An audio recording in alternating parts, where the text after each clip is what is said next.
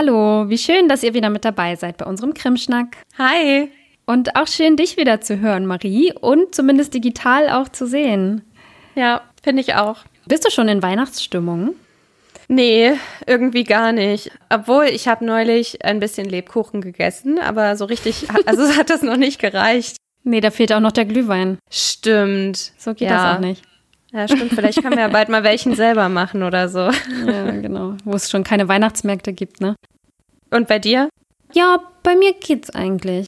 Bastelt ihr zusammen Weihnachtsdeko eigentlich?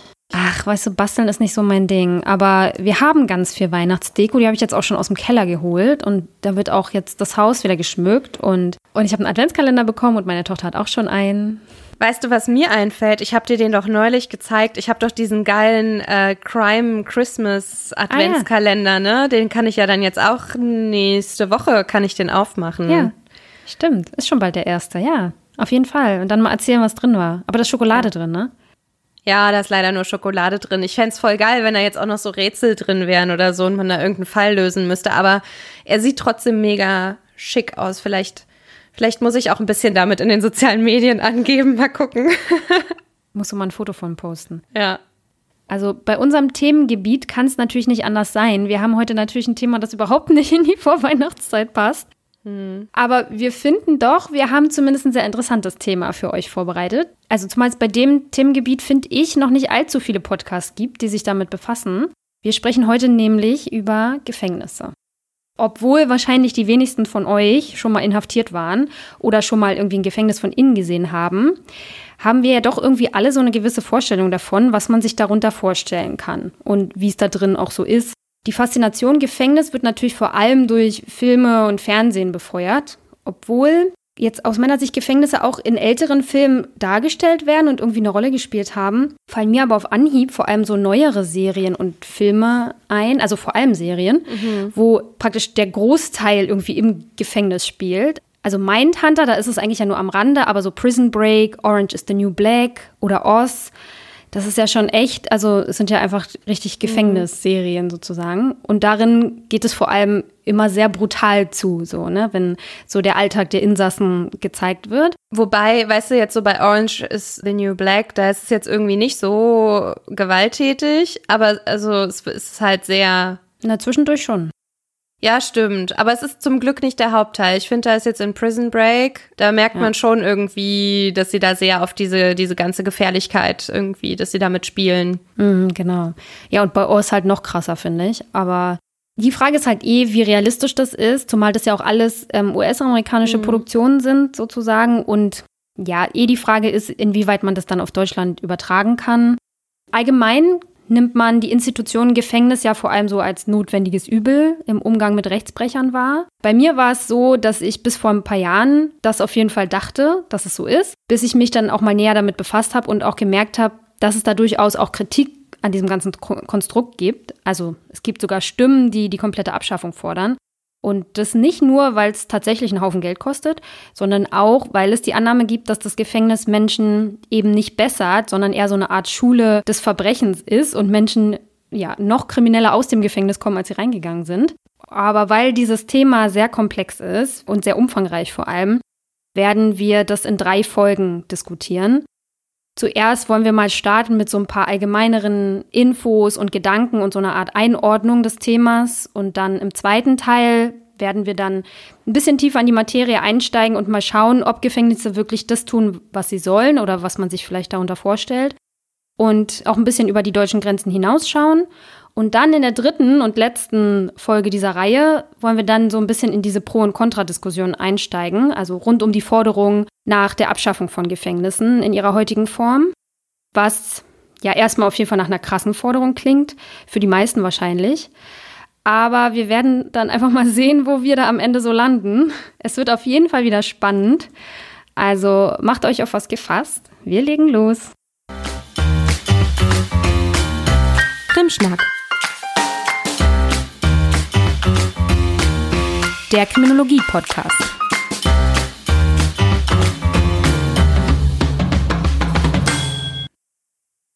Wie gesagt, wir wollen heute einsteigen mit so ein paar grundsätzlichen Sachen zum Thema Gefängnis. Marie hat in ihren Ausführungen in der vorletzten Folge zum Thema Wie straft Deutschland ja schon einen sehr schönen historischen Überblick darüber gegeben, wie sich so das Strafen im Allgemeinen entwickelt hat. Und falls ihr die Folge noch nicht gehört habt, dann hört da auf jeden Fall mal rein. Heute beginnen wir aber an einem bestimmten Punkt in der Geschichte sozusagen, nämlich an dem Punkt, als sich zumindest hier in Europa die Idee des Gefängnisses als humanere Strafalternative zu körperlichen Züchtigungen und der Todesstrafe mehr oder weniger durchgesetzt hat. Einer der bekanntesten Vertreter dieser Auffassung, also dass es eben humanere Strafen geben müsse, war ein Mann namens Beccaria in der Mitte des 18. Jahrhunderts. Er war einer der Begründer der sogenannten klassischen Schule er trat eben ein für die Humanisierung des Strafens und gegen Folter und Todesstrafe, denn er war der Meinung, dass Humanität vor allem deshalb ja wünschenswert ist oder besser ist als irgendwie brutale Strafen, weil es für die Gesellschaft allgemein nützlicher ist, also die Akzeptanz höher ist und auch die Arbeitskraft so sinnvoller genutzt werden könnte. Die Idee wurde also nicht wirklich aus reiner Nächstenliebe geboren, weil man die Leute schonen wollte, sondern es ging ihm, also Beccaria, vor allem darum, so die Wirksamkeit und Wirtschaftlichkeit des Strafens zu steigern. Er befürwortete ein Tatstrafrecht, bei dem es vor allem um die begangene Tat, also das Unrecht, gehen sollte, unabhängig davon, wer sie begangen hat. Kriminalität ist seiner Meinung nach schlichtweg eine Entscheidung willensfreier Menschen und in dem Zusammenhang eben ein Bruch eines Gesellschaftsvertrages, also des Vertrages, dass sich alle irgendwie an die Regeln halten und ein Mensch entscheidet sich dann eben bewusst dagegen, indem er ja eben dagegen verstößt. Das erinnert uns vielleicht so ein bisschen an die Rational Choice Theorie, also zumindest die Grundprämisse dieser ja, freien Entscheidung und dieser Abwägung vielleicht auch. Das spielt hier eben auch eine Rolle. Der wichtigste Strafzweck nach Beccaria sollte eben die Abschreckung sein. Vorher war es ja eben so, dass vor allem so dieses Sühneprinzip, also so Auge um Auge, das allgemeine Prinzip war, worum es ging beim Strafen. Wichtig war ihm aber auch schon, dass Ordnung und Strafe sich auf geltendes Recht stützen sollte und dass auch die Verhältnismäßigkeit von Strafen eben bedacht werden muss. Beides sind ja auch heute noch wichtige Grundsätze. Also es gab auch Kritik an oder gibt heute auch noch Kritik an seinen Gedanken. Vor allem ist der größte Kritikpunkt, dass es ihm eben nicht um Humanität, um der Humanität willen ging, also praktisch einer Wertvorstellung, sondern dass die Zweckmäßigkeit dabei einfach im Vordergrund stand, also die Nützlichkeit des Ganzen. Aber er war eben ein sehr wichtiger Wegbereiter für die Idee des Gefängnisses. Genau, ein weiterer wichtiger Weggenosse ist Jeremy Bentham. Der ist mit seinem Bruder Begründer der Idee des Panoptikums. Dabei geht es um ein architektonisches Modell zur totalen Überwachung vieler Menschen durch einen Wächter. Und die Idee wurde nicht nur für den Bau von Gefängnissen, sondern auch für den Bau von Schulen, Krankenhäusern oder Fabriken angedacht. Mhm. Und so als Side-Fact, also historisch befinden wir uns jetzt im Zeitalter der Industrialisierung und das sogenannte Zuchthaus bzw. Arbeitslager war da gerade im Kommen. Und es gibt auch ein kleines Lernspiel für den PC, in dem man mal ausprobieren kann, ein solches Gefängnis nach dem Modell Panoptikum zu führen. Das Spiel heißt Panopticon Pandemonium und wurde von einer Kooperation um das University College London entwickelt. Es ist auf Englisch und irgendwie gibt es auch ganz interessante Fakten zu Bentham und dem Panoptikum. Ich habe das gestern mal getestet. Was macht man in diesem Spiel? Muss man da die Gefangenen überwachen oder was? Ja, genau. Also ich, ich sag auch gleich, wie die, so ein Panoptikum aufgebaut ist. Es ist jetzt allerdings nicht irgendwie so ein Spiel, was du so zockst. Also das ist schon echt so ein Lernspiel, weil, mhm. also vielleicht habe ich auch irgendwas falsch gemacht, aber irgendwie erklärt dann halt Bentham einem die, einem die ganze Zeit das Prinzip und wenn er halt fertig ist mit den Erklärungen, ist das Level geschafft fast. Also ich, Mhm. Es ist wirklich eher so zum Lernen, wenn man sich dafür okay. interessiert. Es wird nur, wird nur, als Spiel verkauft für die Studenten. Genau. Ja. Ist jetzt kein richtiges, äh, so ein, so ein Zocker-Game. Genau, aber ich äh, pack trotzdem mal den Link in die Show Notes, falls es doch jemanden interessiert. Mhm. War aber auf jeden Fall irgendwie ganz witzig, als ich das bei der Recherche gefunden habe und dachte, huch. Was es nicht alles gibt, ne? ja, ja, ja. Genau, also architektonisch sollte das Panoptikum aber so aussehen. Also es ist ein rundes Gebäude und die Zellen der Gefangenen sind dann entlang der Außenwand angeordnet. Und in der Mitte mhm. dieses Gebäudes sollte ein Inspektionsturm stehen, der Einsicht in alle Zellen ermöglichen sollte. Und den Gefangenen ist es dann aber nicht möglich oder sollte es nicht ermöglicht werden, den Wächter zu sehen und dann eben quasi zu sehen, ob sie gerade gesehen werden. Mhm. Und auf diese Art und Weise müssten die Gefangenen dann eben konstant damit rechnen, beobachtet zu werden. Und davon versprach sich Bentham, dass sich die Gefangenen selbst kontrollieren würden, um weiteren Strafen zu entgehen, die ja sicher folgen würden, wenn sie bei Regelverstößen ertappt würden. Mhm.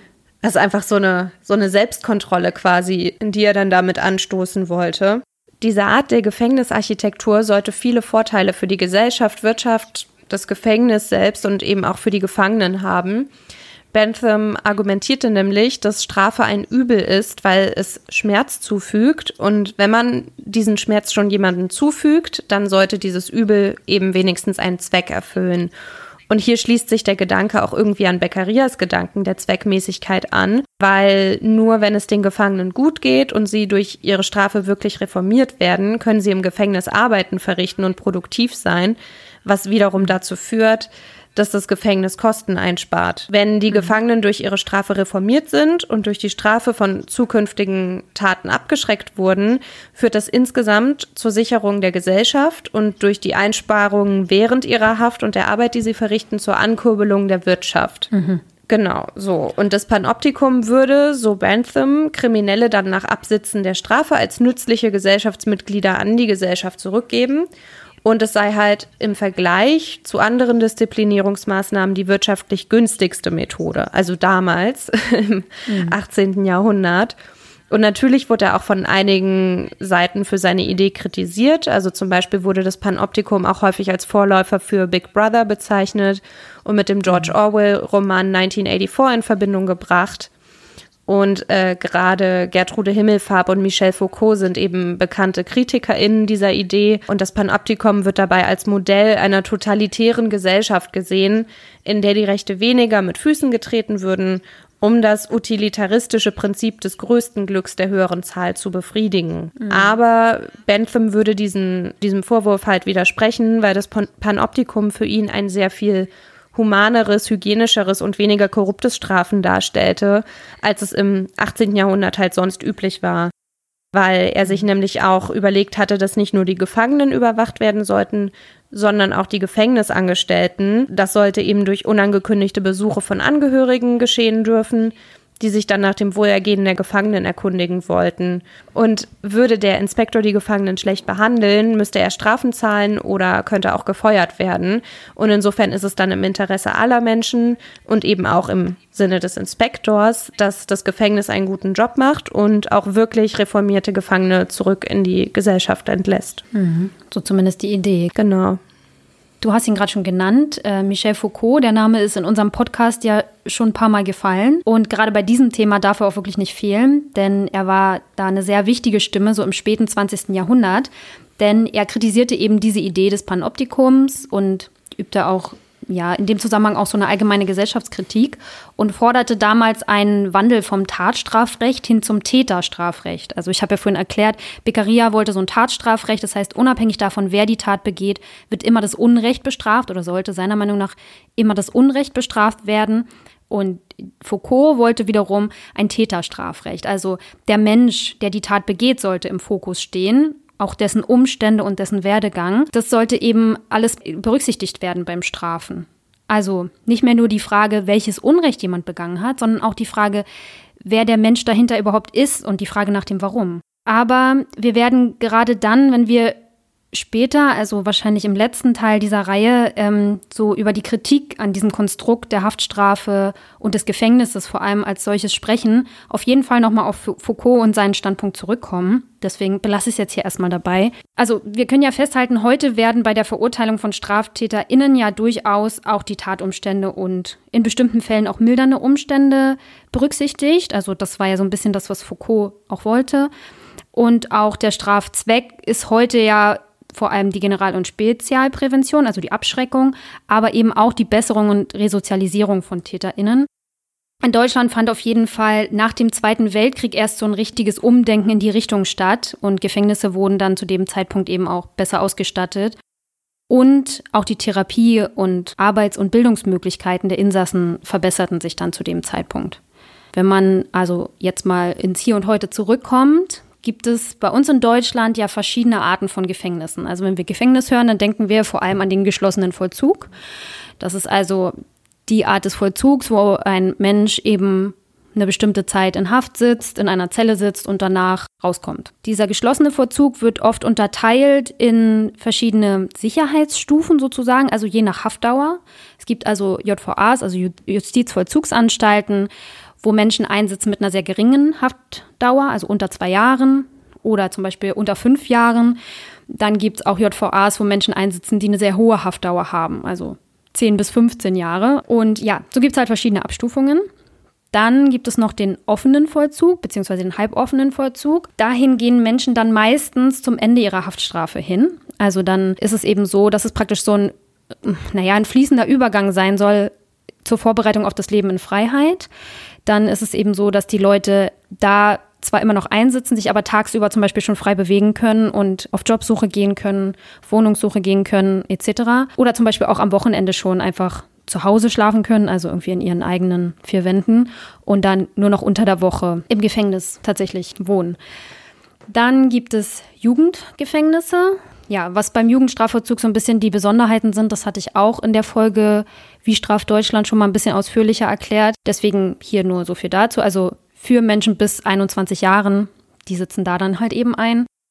Dann gibt es Frauengefängnisse. Also es gibt tatsächlich JVAs, in denen nur Frauen sitzen. Aber es gibt auch JVAs, wo es dann verschiedene Abteilungen gibt. Also wo die Frauen dann, keine Ahnung, auf der einen Seite des Gebäudes sitzen und die Männer auf der anderen oder so ähnlich.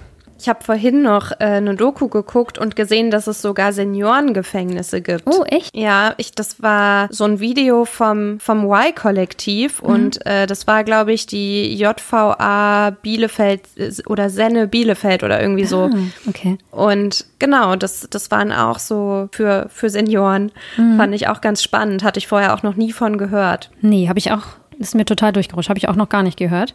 Aber gut zu wissen, mhm. guter, guter Hinweis. Je nachdem, wie man Gefängnis definiert, gibt es auch noch andere Arten. Also wenn man ähm, Gefängnis als freiheitsentziehende Institution irgendwie äh, betrachtet, dann zählt dazu zum Beispiel auch noch die Abschiebehaft. Also das soll halt sicherstellen, dass jemand, der abgeschoben werden soll, halt auch abgeschoben werden kann, weil man ihm, ihn dann eben findet. So soll eben die Abschiebung gesichert werden. Dann gibt es auch noch die Untersuchungshaft. Da sitzen dann Leute, die eben auf ihren Prozess warten und bei denen irgendeine Art Fluchtgefahr besteht, weswegen sie dann halt in der Zwischenzeit in Haft sitzen. Dann gibt es die Sicherungsverwahrung. Das ist dann eben nach einer verbüßten Haftstrafe, kommt man dann eben in die Sicherungsverwahrung, wenn das angeordnet wurde beim Urteil. Und da geht es vor allem darum, die Gesellschaft zu schützen. Das ist vor allem für Menschen, bei denen keine Besserung irgendwie mh, mm, zu erwarten ist. Und dann gibt es den Maßregelvollzug. Das ist eben die forensische Psychiatrie, in die eben psychisch kranke oder auch suchtkranke Straftäter drin sind. Und da geht es vor allem darum, ja, also offiziell geht es vor allem um Heilung desjenigen. Also es ist gar keine Strafe im eigentlichen Sinne. Das sind meistens Menschen, die eben schuldunfähig sind, weswegen auch keine Schuld verbüßt wird, sondern es geht darum, denjenigen zu heilen. Was all diesen Maßnahmen eben gemein ist, ist, dass sie staatliche Freiheitsentzugsmaßnahmen sind sozusagen. Es gibt aber natürlich große Unterschiede, also vor allem bei der Dauer des Freiheitsentzugs. Die zuletzt genannten, mit Ausnahme der Sicherungsverwahrung, sind meistens nur auf kurze Dauer angelegt. Obwohl der Maßregelvollzug auch nicht, weil da kommt es darauf an, wann derjenige geheilt ist. Aber was vor allem der Unterschied ist, ist eben der Zweck. Bei den zuletzt genannten geht es eben nicht ums Strafen und bei den erstgenannten schon, also beim geschlossenen und offenen Vollzug, genau wie beim Jugend-, Frauengefängnis, Seniorengefängnis, da geht es eben ums Strafen und bei den anderen eben nicht. Und auch die Ausstattung und der Komfort ist schon unterschiedlich, weil gerade dann, wenn es nicht mehr ums Strafen geht, sollen die Menschen halt eben auch einen erhöhten Grundkomfort haben, ja, weil sie ja eben nicht mehr bestraft werden, sondern nur noch untergebracht werden, um die Gesellschaft zu schützen, um die Abschiebung zu sichern, um ja, sie eben von psychischen Erkrankungen zu heilen. Wobei man bestimmt auch davon ausgehen kann, dass auch wenn es nicht als Strafe gemeint ist, dass das trotzdem als Strafe empfunden ja. wird. Also wenn du zum Beispiel deine Strafe abgesessen hast und dann noch sicherungsverwahrt wirst, dann fühlt sich das für viele bestimmt trotzdem wie eine andauernde Strafe an. Oder wenn jemand abgeschoben werden soll und hier quasi ja Asyl gesucht hat und es wurde abgewiesen, Mhm. Dann ist das ja so ein bisschen. Ja. Mhm. Und ich glaube, auch für die Menschen im Maßregelvollzug ist es auch eine Bestrafung. Ich weiß nicht, ob du die Folge von Zeitverbrechen kennst. In der Versickerungsanstalt heißt die. Die werfen sehr, sehr kritischen Blick auf, die, auf den Maßregelvollzug. Und da ist halt eben auch ähm, deutlich, dass gerade weil das auch nicht zeitlich begrenzt ist, sondern weil manche Leute da ja sogar über die Dauer sitzen, die sie eigentlich vielleicht in Haft gesessen hätten, mhm. wird es oft als sogar größere Strafe empfunden von manchen. Ja, ja aber da hast du recht, ist ein guter Hinweis. Ja, Strafe mhm. ist ja hm, relativ. Ja. ja, wenn man die halt da äh, unterbringt und sagt, ja, aber ist nicht bös gemeint. Nee, du darfst jetzt zwar nicht mehr raus, aber nimm's nicht persönlich. genau.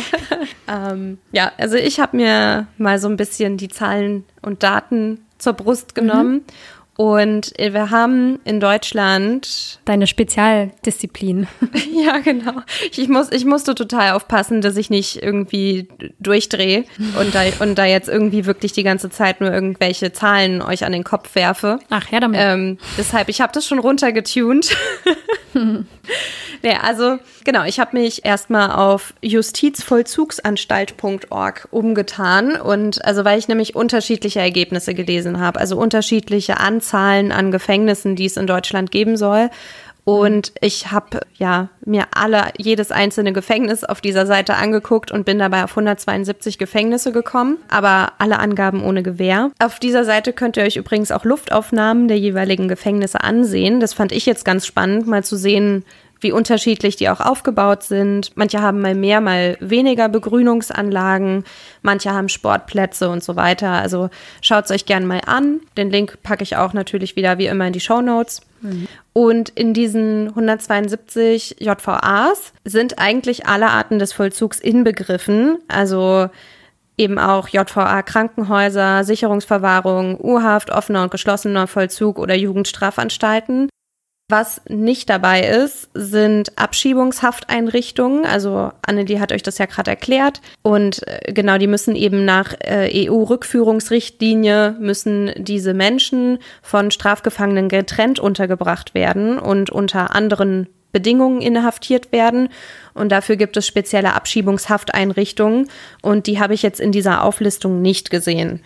Was ich auch nicht explizit gesehen habe, ist Maßregelvollzug. Da bin ich mir auch nicht sicher, ob das da jetzt mit drin ist. Auffällig bei der Sichtung dieser 172 Anstalten ist, dass Bayern, Nordrhein-Westfalen und Baden-Württemberg neben den höchsten Einwohnerzahlen auch die meisten Gefängnisse und Gefangenenkapazitäten haben. Mhm. Und Saarland, Mecklenburg-Vorpommern, Bremen und Sachsen-Anhalt haben die wenigsten Gefängnisse.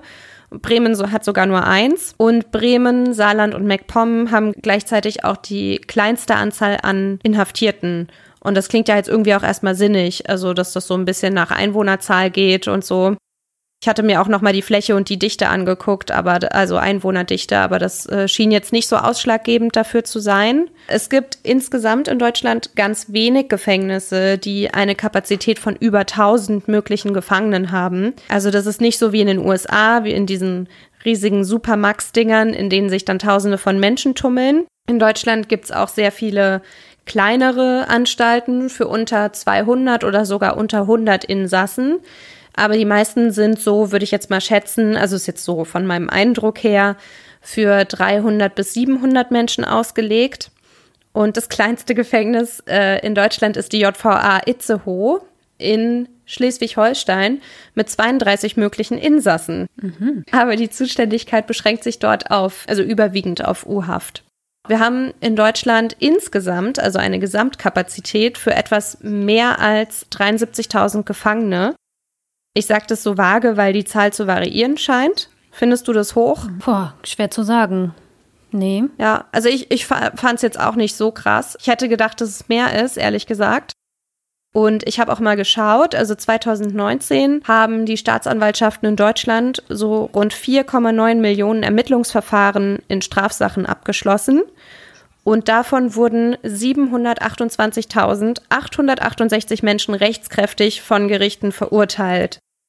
Und von diesen Verurteilten sind 88 Prozent Erwachsene und 22 Prozent Jugendliche und Heranwachsende. Und die häufigste Strafe ist halt nach wie vor die Geldstrafe. Also nur die wenigsten kommen mhm. ins Gefängnis. Und die Kapazitäten für diese etwa 73.000 Insassen sind auch bei weitem nicht ausgeschöpft. Also die aktuellsten Zahlen, die ich finden konnte, sind von Juni 2020 aus der Strafvollzugsstatistik. Und der zufolge waren zu dem Zeitpunkt 57.600 Menschen in Haft. Und da muss man jetzt auch nochmal anmerken, dass also Anfang des Jahres noch etwa 9 Prozent mehr Menschen in Haft saßen. Aber ich nehme an, dass sich die Zahl jetzt so erheblich reduziert hat, weil erstens Menschen ihre Haftstrafe halt vielleicht fertig abgesessen haben. Zweitens, viele Menschen ihre Ersatzfreiheitsstrafen wegen Corona nicht antreten mussten. Also wenn jemand zum Beispiel wegen Schwarzfahrens eine Geldstrafe zahlen sollte, sich dagegen geweigert hat oder gewehrt hat und die Strafe eigentlich hätte absitzen sollen, solche Menschen mussten in den letzten Monaten dann doch nicht in Haft, um die mhm. medizinische Versorgung der Menschen, die sich schon in Haft befinden, besser sichern zu können und auch um die Abstands- und Hygienemaßnahmen im Gefängnis besser einhalten zu können. Und drittens habe ich gelesen, dass während des ersten Lockdowns auch einige Gerichtsverfahren verschoben werden mussten sodass natürlich auch manche Menschen, die vielleicht nachgerückt wären, weil sie sonst schon hätten verurteilt werden können, noch nicht im Gefängnis sitzen, sondern noch auf den Ausgang ihres Gerichtsverfahrens warten, es sei denn, sie sitzen in U-Haft und müssen darauf warten. Genau, also man kann es so genau nicht sagen, aber ich könnte mir gut vorstellen, dass diese Schwankung eben mit der besonderen Situation zu tun hat, in die Corona uns gebracht hat. Hm. Und also von diesen 57.600 Menschen, die im Juni 2020 einsaßen, sind 94,4 Prozent Männer und 5,6 Prozent Frauen. Wenn man jetzt den geschlossenen und offenen Vollzug zusammenzählt und eben auch Urhaft und Jugendstrafen und so mit einbezieht. Und was mir auch aufgefallen ist, und das muss ich unbedingt auch hier, ich habe das ja schon mal in den Statistiken kritisiert, das dritte Geschlecht wurde auch hier nicht erhoben, obwohl die zusätzliche Geschlechtsbezeichnung divers ja seit 2018 rechtskräftig eingeführt wurde. Und das ärgert mich auch mittlerweile immer, weil ich mir denke, ihr habt es eingeführt, dann zieht es jetzt auch konsequent durch. Das nur kurz am Rande. Und ich runde die Zahlen jetzt auch gleich großzügig, damit das beim Hören einfach angenehmer ist, weil wir euch ja auch einfach nur einen groben Überblick über die Belegung in den Gefängnissen geben wollen. Und wir werden dann auch in den kommenden Wochen noch genauere Zahlen in den sozialen Medien posten. Also insgesamt sieht die Altersverteilung in etwa so aus, dass die meisten Insassen erwachsen sind. Nur etwa 6 Prozent der Gesamtinsassen, nämlich fast 3500 Menschen, saßen im Juni im Jugendstrafvollzug ein. Und von den Erwachsenen sind die meisten eher mittelalt. ich habe mich vorhin total erwischt. Irgendwie mir fiel es total schwer, das so zu sagen, weil ich hätte gerne gesagt, ja, die sind eigentlich noch so ganz jung.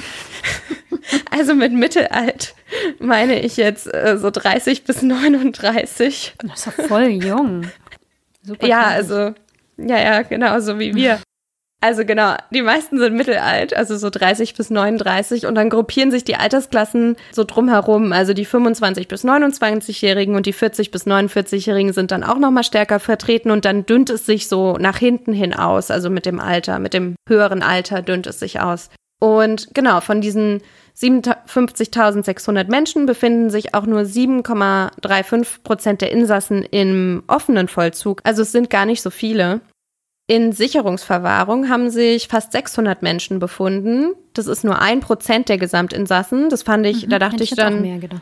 Dachte ich auch, ja, irgendwie. Naja, und davon ist übrigens auch nur eine Person weiblich und die befindet mhm. sich im geschlossenen Vollzug und es gibt noch elf Männer, die sich im offenen Vollzug befinden. Mhm. Also das ist dann bestimmt auch, sind dann bestimmt auch elf Leute, die sich vielleicht gerade auf das Leben danach vorbereiten mhm. oder darauf vorbereitet werden. Also und die Menschen, die in U-Haft saßen, machen von den Gesamtinsassen etwa 20,6 Prozent aus. Das sind fast mhm. 12.000 Menschen. Und auch hier sind die meisten zwischen 25 und 40 Jahre alt. Das fand ich ehrlich gesagt ganz schön viel. Mhm. Ja, fand ich jetzt wiederum auch viel. Komisch, ne, dass man da irgendwie ganz falsche Relationen im Kopf hat. Mhm. Ja, ja, ja, das ist schon schon ordentlich. Bezüglich der Vollzugsdauer kann man sagen, dass fast 40 Prozent der Insassen Strafen von unter einem Jahr oder bis einschließlich ein Jahr absitzen und nur die wenigsten, nämlich etwa vier Prozent, wegen einer lebenslänglichen Haftstrafe einsitzen. Also da sieht man halt genau, dass so, so kleinere Delikte sozusagen mhm. einfach viel häufiger vorkommen und die ganz schwere Kriminalität halt seltener. Mhm, gar nicht so häufig, wie man denkt, ne? Weißt du auch aus den Statistiken, wie viele Leute Ersatzfreiheitsstrafen ableisten müssen? Nee, das weiß ich nee. nicht. Also das kann mhm. ich nochmal versuchen nachzugucken. Und wenn ich was finde, dann posten wir das einfach auch in den sozialen Medien. Und mhm. wenn nicht, dann habe ich nichts gefunden. okay. Dann habe ich nochmal geguckt, also zur Ethnizität oder ne, so zu Migrationshintergründen gibt es leider überhaupt nicht viele statistische Daten. Mhm. Und dann dachte ich, gerade vor dem Hintergrund der derzeitigen Debatte um strukturellen Rassismus wäre es ja eigentlich hilfreich, wenn man mehr da also Daten dazu hätte. Mhm. In der Strafgefangenenstatistik wird halt lediglich erhoben, wie viele Deutsche und wie viele Ausländer, also Menschen ohne deutschen Pass, in den Gefängnissen sitzen. Nach Strafverfolgungsstatistik gab es 2019 728 868 Verurteilte. Davon waren 35 Prozent Ausländer und 6,6 Prozent von diesen verurteilten Ausländern sind im Gefängnis gelandet, wo sie von diesen, ja, das waren 2019 waren es 50.589 Insassen und von diesen hat dieser Anteil 33 Prozent der Insassen ausgemacht. Ne? Also von den verurteilten Ausländern, die ins Gefängnis mussten, haben sie dann im Gefängnis 33 Prozent ausgemacht. Und im Vergleich jetzt mal noch zu den Deutschen. Von den deutschen Verurteilten sind etwas mehr als sieben Prozent ins Gefängnis gekommen und machten dann dort 67 Prozent der Insassen aus. Was sind diese sieben Prozent nochmal? Warte mal ganz kurz. Sieben Prozent wurden am Ende wirklich zu Gefängnis verurteilt? Genau. Und bei den Ausländern waren es 6,6. Das ist aber auch relativ wenig. Also es wurden Strafverfahren geführt und nur sieben Prozent der Leute wurden zu Gefängnisstrafen. Ach so, der Rest wurde vielleicht zu Geldstrafen oder irgendwelchen anderen. Genau. Ja, also von diesen 4,9 ah. Millionen wurden Verfahren eingestellt oder mit oder ohne Weisung oder wie heißt das, Vorlagen. Und von diesen 728.900, sage ich jetzt mal, damit es angenehmer ist, von denen sind 6,6 Prozent Ausländer äh, im Gefängnis gelandet und 7 Prozent von Deutschen im Gefängnis gelandet. Ja, ja, ich meine, dann ist aber die Rate relativ gering, ne, der Leute, die dann wirklich Gefängnisstrafen bekommen. Dann haben die anderen ja alle andere Strafen bekommen. Genau, genau, hauptsächlich Geldstrafen nehme ich auch an, also weil das einfach Oder Bewährungsstrafen, kann ja auch noch sein. Mhm. Ja, okay. Sehr interessant. Mhm. Genau. Naja, also das ist jetzt so, das, das ist schon runtergetuned. Mhm. Was mir noch aufgefallen ist, ähm, also ich habe jetzt nicht mehr viel, in vielen Anstalten, bei denen eine Angestelltenzahl angegeben war, waren es in etwa halb so viele Angestellte wie Insassen, plus minus immer. Das mhm. wird scheinbar je nach Bedarf anders geregelt. Und gut zu beobachten ist allerdings, dass dieser Insassen-Angestellten-Schlüssel immer noch mal anders ausfällt, wenn es um die Betreuung von kranken oder jugendlichen StraftäterInnen geht, was ja auch mhm. klar ist, weil dann braucht man natürlich mehr TherapeutInnen, ÄrztInnen, PädagogInnen etc. Mhm. Und Trotzdem hört man ja aber immer wieder, dass es auch noch zu wenig Therapieplätze gibt etc. Aber da kommen wir ja bestimmt nachher auch nochmal mhm. drauf. Ja, leider noch ein trauriges Thema, weil es manchmal leider auch zu Suiziden kommt in Gefängnissen. Und ich habe mir auch dazu so ein paar Statistiken angeguckt. Besonders die erste Woche scheint für viele Menschen kritisch zu sein, weil innerhalb der ersten Tage eben die häufigsten Selbsttötungen geschehen. Aber auch nach ein bis zwei Monaten Aufenthalt, nach drei bis sechs, sechs bis neun Monaten und ein bis zwei Jahren Aufenthalt im Gefängnis kam es im, im, Zeitraum zwischen 2000 und 2004 noch mal häufiger zu Selbsttötungen als sonst. Mhm. Und es gibt aber Daten, die besagen, dass die Gesamtzahl an Suiziden in deutschen Gefängnissen seit 2000 auch stark abgenommen hat. Also im Jahr 2000 waren es noch 117 Suizide und im Jahr 2015 zum Glück nur noch 67. Mhm. Und statistisch gesehen sind 67 von 50.000 natürlich nicht viele, aber es sind trotzdem noch 67 zu viele. Mhm. Es ist natürlich auch möglich, dass sich diese Peaks über die Jahre nochmal verändert haben, aber es ist halt auch einfach unheimlich schwierig, dazu Daten zu finden. Ja, genau. Ähm, da gibt es eine Expertin, die heißt Katharina Benefeld-Kersten, die ist selber Psychologin, hat auch Psychologin im Strafvollzug gearbeitet und auch selbst eine JVA geleitet, die in Zelle nämlich. Und die hat dazu Studien erhoben. Für den äh, Kriminologischen Dienst in Sachsen hat die das gemacht und die habe ich gelesen. Und auf jeden Fall ist das Suizidaufkommen ihren Studien zufolge im, im Gefängnis deutlich höher als in der Normalbevölkerung. Das ist ja schon mhm. klar geworden aus dem, was du gerade meintest. Ja, sie forscht eben auf diesem Gebiet und sie kritisiert unter anderem, dass es halt was am nützlichsten wäre, um dem vorzubeugen, wäre halt die direkte Ansprache durch TherapeutInnen irgendwie oder Gesprächspartner mhm. und dass das halt eben oft zu kurz kommt und man dann ganz oft suizidgefährdete Menschen nicht auffängt. Aber dazu sage ich mhm. nachher noch mal was, wenn wir über die Therapiemöglichkeiten sprechen. Mhm. Ja, voll gerne. Mhm. Ja, finde ich auch echt spannend. Naja, und was, was ich außerdem auch gerne noch sagen würde, ist, dass natürlich jedes Bundesland außerdem andere Strafvollzugsgesetze hat. Und wenn euch das interessiert, könnt ihr euch die auch ganz easy über die Seite justizvollzugsanstalt.org mal ansehen, weil die dort auch verlinkt sind. Und was ich auch noch gefunden habe und ganz interessant fand, ist die Tatsache, dass es leider auch mal passieren kann, dass Menschen unschuldig in Haft genommen werden, was natürlich eigentlich nicht passieren dürfte. Mhm. Im Jahr 2011 haben zum Beispiel 448 Menschen Haftentschädigungen erhalten mhm. und davon kamen sogar 111 Menschen aus bayerischen Gefängnissen. Mhm. Insgesamt haben diese 448 Menschen 36.742 zu entschädigende Hafttage erhalten. Mhm. Und ja, wir können ja mal gucken, ob das beim nächsten Mal noch mal reinpasst, wenn wir da über den internationalen Vergleich sprechen, weil ich mich gefragt habe, ist das viel? äh, wie häufig kommt sowas vor? Mhm. Ja. Allein die Vorstellung, ne? Du sitzt unschuldig im Gefängnis und dann bekommst du ja praktisch eine Entschädigung dafür für jeden Tag, den du da saßt. Ich weiß gar nicht mehr, wie ist da der Satz? Weißt du, hast du das gerade im Kopf?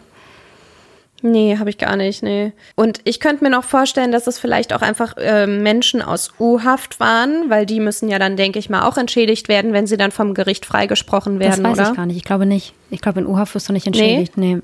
Ich glaube, du wirst nur für so ein tatsächliches Fehlurteil, wenn du dann infolgedessen im Gefängnis mhm. Glaube ich aber auch nur. Das, das ist jetzt schon wieder gefährliches Halbwissen, ne? Ja, das sollten wir vielleicht einfach nochmal uns als Hausaufgabe mhm. nochmal aufschreiben und vielleicht zum nächsten Mal oder so nochmal recherchieren. Mhm. Dann können wir da vielleicht nochmal was zu sagen.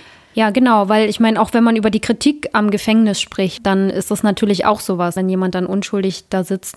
Und ich meine, auch welche, welche Summe wäre denn angemessen für so einen verlorenen Tag im Leben? Ne? Mhm. Ist ja dann auch immer so eine Frage, genau. kann man das überhaupt entschädigen? Ja. Aber es lässt sich ja doch nie ganz vermeiden, dass doch mal Unschuldige auch im Gefängnis landen.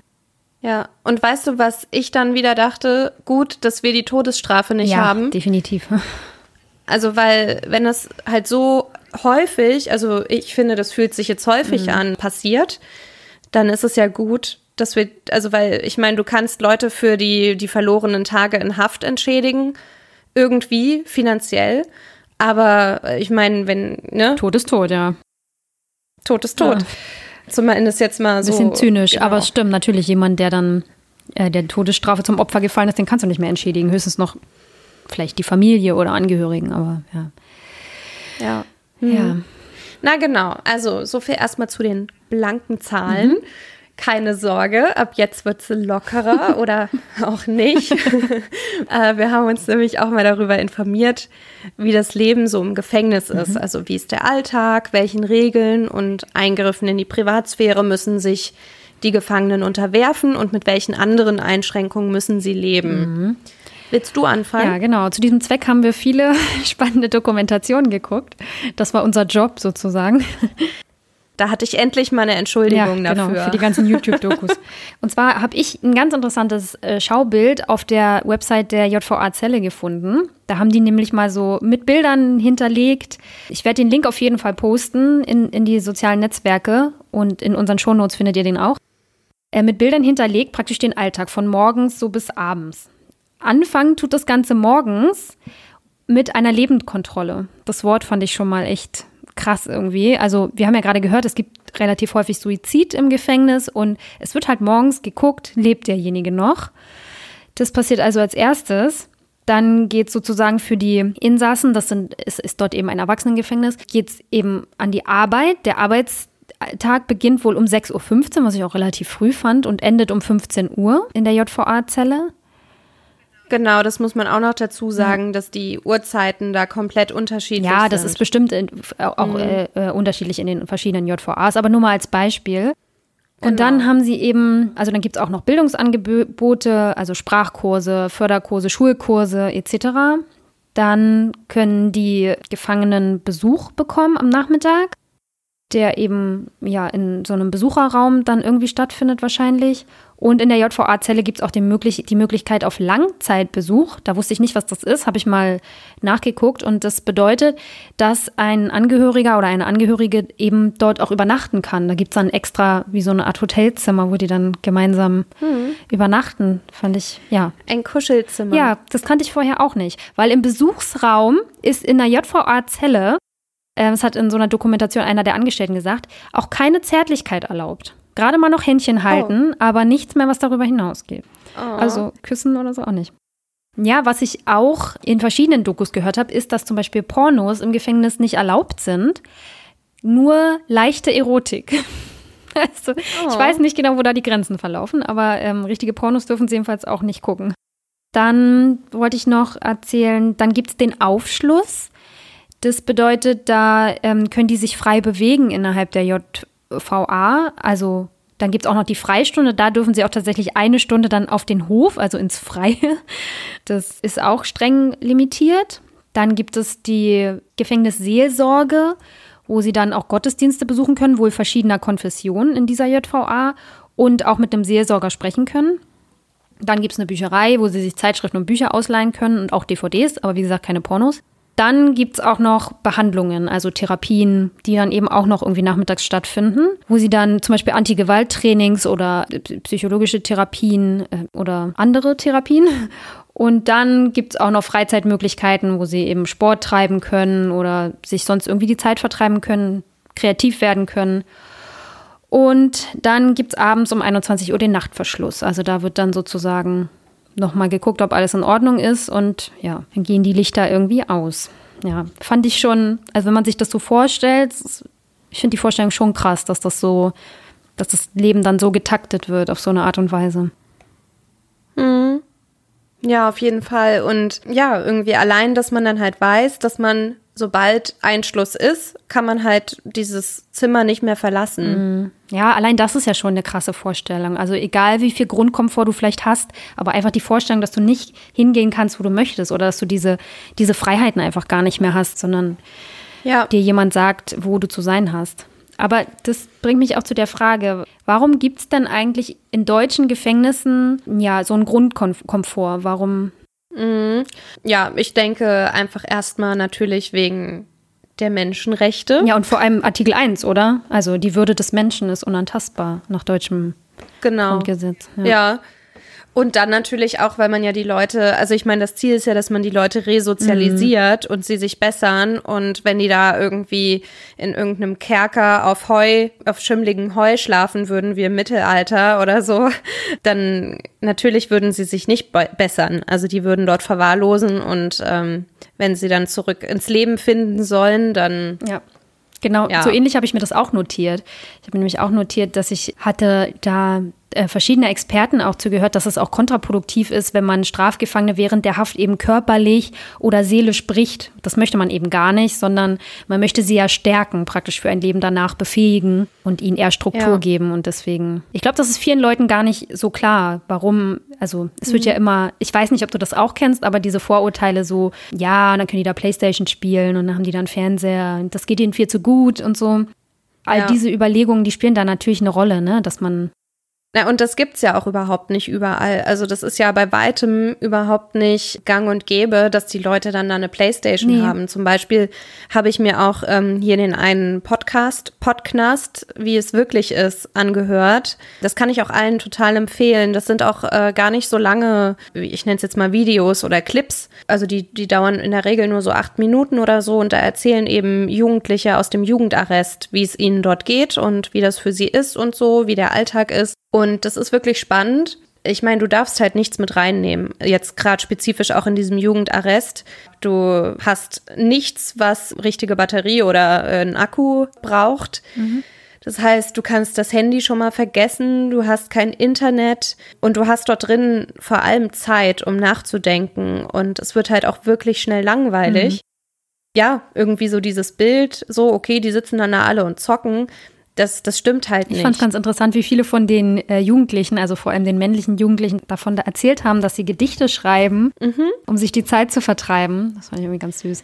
Ich glaube, dass es so ist, also zumindest in dieser JVA-Zelle, da stand es, dass die sich praktisch solche Geräte, also sowohl Fernseher als auch Spielkonsolen, aber nur welche, die nicht internetfähig sind, selbst kaufen müssen von dem Geld, was sie praktisch mhm. erarbeiten im Gefängnis, was ja nicht besonders viel ist, wenn man sich den Stundenlohn anguckt, den die, die ja bekommen. Also, dass ihnen das nicht gestellt wird auf irgendeine Art und Weise, sondern die sich das dann halt irgendwann so einen gewissen Komfort auch erarbeiten können. Ja, genau. Und das, das ja. führt mich nämlich eigentlich auch zu meinem nächsten Punkt irgendwie, an den ich vorhin noch denken musste. Die können sich nicht aussuchen, wie viel Geld sie quasi mit reinnehmen können. Sie sind darauf angewiesen, mhm. dass jemand von außen ihnen mit Verwendungszweck etwas auf ein bestimmtes Konto überweist und das ist dann mhm. eben zweckgebunden. Die können das nicht einfach ausgeben, wofür sie wollen. Sie können nicht ständig shoppen. Es gibt bestimmte Tage, an denen das eben dann erlaubt ist, irgendwas zu kaufen. Und es, man wird halt einfach von vorne bis hinten bevormundet. Und ich glaube, das können sich die meisten Leute überhaupt nicht vorstellen, wie das halt ja. ist, wenn man nichts alleine entscheiden kann. Für alles musst du einen Antrag schreiben und ja. irgendjemanden fragen, ob, das, ob du das darfst. Hier in dem Jugendarrest, das ist die JVA Düsseldorf gewesen, da war es auch so, dass die eine Hausordnung hatten und ein Punktesystem. Und wenn die gegen die Hausordnung verstoßen haben, haben sie Punkteabzug bekommen. Und das hat dann dafür gesorgt, dass sie eben bei speziellen Aktivitäten wie Kicker oder Billard halt weniger teilnehmen durften. Und dann hattest du halt einfach mhm. noch mehr Zeit alleine, noch mehr Zeit zum Nachdenken. Und der eine hat dann erzählt, dass er Punkteabzug bekommen hat, weil es nicht erlaubt war, sich tagsüber aufs Bett zu legen. Also er durfte das Bett nicht benutzen. Und er hatte nichts zu tun. Also mhm. er, es war sein erster Tag und er hatte nichts zu tun, er hatte nichts zum Lesen dabei und hat sich dann halt aufs Bett gelegt und hat dann eben dafür, weil er dabei erwischt wurde, zwei Punkte abgezogen bekommen und durfte deshalb ein oder zwei Tage äh, länger eben nicht an diesen Aktivitäten teilnehmen. Und ich glaube, das ist schon ganz schön krass, ne, wenn man sich das mal so überlegt. Also gerade im Jugendarrest ist ja immer dieser Erziehungsgedanke, der spielt ja da eine ganz große Rolle. Also diese Jugendlichen sollen ja auf den richtigen Weg gebracht werden oder irgendwie, keine Ahnung, auf irgendeine Art erzogen werden. Deswegen kann ich mir schon vorstellen, dass die da diese Punktesysteme, dass das vielleicht relativ gängig ist. Aber es klingt schon relativ krass, dass man dann nur mhm. dafür, dass man sich aufs Bett legt, dann schon aber ich weiß, wo du gerade das mit dem Einkaufen ansprichst, dass die ja auch gar nicht frei wählen können, was sie überhaupt einkaufen. Also gibt es so eine Einkaufsliste und dann können sie bestellen, was weiß ich, eine Zahn Bürste oder ein Duschgel, aber welches Duschgel dann kommt mhm. und ob die das, keine Ahnung, vom Geruch oder wie auch immer gut finden, das ist eigentlich egal, weil sie können dann nur Duschgel ankreuzen und haben die Auswahl nicht mehr. Man mhm. steht im Laden und guckt, was gefällt ja, einem das und das fällt ja da auch ja. komplett weg. Und dann können sie das von ihrem Lohn sich kaufen, wo sie ein Euro ja. ein paar zerquetschte die Stunde bekommen, was ja schon krass ist und dann ja, bleibt ja wahrscheinlich auch gar nicht so viel Geld. Wenn man dann noch raucht, und äh, in manchen, also zum Beispiel da in dieser JVA Düsseldorf, war Rauchen zum Beispiel auch strikt unterbunden. Also der eine musste sich das dann komplett abgewöhnen. Der hatte vorher irgendwie anderthalb Schachteln pro Tag geraucht. Das, das ist einfach ein sehr krass empfundener Eingriff in die tägliche Gestaltung des Lebens. Und was ich aber auch gelesen hatte, weil du gerade das mit dem Einkaufen meintest, äh, also auch das scheint unterschiedlich zu sein je Gefängnis, wie die das gestalten, weil ich auch von einem Gefängnis gelesen habe, bei dem so Essen dann teilweise so ausgelegt wurde und dann äh, konnten die da wie in so einem Einkaufsladen trotzdem so ein bisschen wenigstens einkaufen gehen. Mhm. Achso, wenigstens das Feeling. Ich habe übrigens auch so ein Kochbuch aus, aus Santa Fu. Mhm. Das haben äh, dort eben auch Gefangene gestaltet mit der Mutter vom Melzer, glaube ich. Das heißt Huhn in Handschellen. Guter Pizzateig. Also ich mag ihn. und diese Rezepte sind eben darauf ausgelegt, dass sie mit dem wenigen, was sie eben dort aufheben können, äh, eben Rezepte gestalten. Hm. Ja, interessantes Projekt. Ich habe mich auch mal gefragt, weil ich hatte das ja schon in der Einleitung so ein bisschen erwähnt, diese Darstellungen in Film und Fernsehen von Gefängnissen, mhm. wo ich finde, wo Hierarchien ja immer eine große Rolle mhm. spielen. Also in all diesen Serien, die ich so genannt hatte, ist es ja immer so, dass da, keine Ahnung, irgendwer hat das Sagen und dann gibt es so Hierarchien im, im Gefängnis. Und man, man kennt das ja vielleicht auch. Man hat ja die Vorstellung, dass zum Beispiel Menschen, die Kinder missbraucht haben, im Gefängnis irgendwie ganz unten in der Hierarchie stehen und dass auf denen dann irgendwie rumgehackt wird. Mhm. Habe ich mich mal gefragt, ob das wirklich so ist und habe dann versucht, da mal so ein bisschen was rauszufinden, so für Deutschland vor allem. Mhm. Und es ist von außen auf jeden Fall total schwer zu beurteilen. Was das angeht, kann man da auf jeden Fall nur auf Aussagen von Strafgefangenen selbst zurückgreifen. Und da habe ich mir mal so ein paar Interviews angeguckt und unter anderem auch eine Dokumentation von 2016 aus der JVA Zelle, bei der der Hauptprotagonist so ein Sexualstraftäter war, der auch unter anderem ein Kind getötet mhm. hatte und bereits 28 Jahre in Haft mhm. saß. Ja, nach Aussagen der Dokumentarfilmer wohl auch erstmal keine Aussicht darauf hatte, da irgendwie, dass es bald zu Ende mhm. wäre. Und der hat zum Beispiel davon berichtet, dass es für ihn nicht besonders schwer war, im Knast oder im Gefängnis klarzukommen und dass er auch nicht unter irgendeiner Hierarchie leidet. Also so von wegen äh, Sexualstraftäter, gerade in Bezug auf Kinder. Also bei dem war es anscheinend zumindest nicht so. Er erzählte nur davon zum Beispiel, dass es im Gefängnis keine richtigen Freundschaften, sondern eher so Zweckgemeinschaften gäbe und auch der Vorsitzende der GGBO, also dieser Gewerkschaft der Gefangenen in Deutschland, Manuel mhm. Matzke, der selbst mehrere Jahre in der Haftanstalt in Sachsen saß, der erzählte in einem Podcast-Interview, dass es diese Form der Hierarchie, wie sie in Filmen und Serien wo dargestellt wird, in deutschen Gefängnissen seiner Wahrnehmung nach so nicht gibt. Mhm. Aber man könne schon so eine Art Gruppenbildung einfach erkennen. Mhm und auch, dass es Menschen im Gefängnis gibt, die einfach dominanter auftreten und somit auch von anderen Insassen dann eher ja, gefürchtet werden. Ja. Ich meine, das, das ist ja, das klingt jetzt so wie im Leben. Ja, ich wollte nämlich mhm. gerade sagen, es ist ja auch nachvollziehbar, weil im Prinzip ist es ja, ja eine Mini-Gesellschaft, ne? die eben auch noch eine bestimmte Zusammensetzung hat, weil es gerade dann in einem ja, zum Beispiel in einem Männergefängnis sind hauptsächlich Männer, alle in einem bestimmten Alter vielleicht auch, ne, wenn man dann, oder im Jugendgefängnis sind alles irgendwie Jugendliche, männliche Jugendliche, dass man da schon mal aufeinander knallt. Zumal man mhm. sich halt seine Mitbewohner auch nicht aussucht. Im wahren Leben guckst du ja vielleicht, mit wem du dich mhm. umgibst. Das ist im Gefängnis ja so auf die Art nicht möglich. Ja, das stimmt. Ist dann halt auch die Frage, so die Konfliktlösungskompetenzen der Einzelnen oder vielleicht auch die Frustrationsschwelle im Gefängnis vielleicht auch ein bisschen niedriger ist.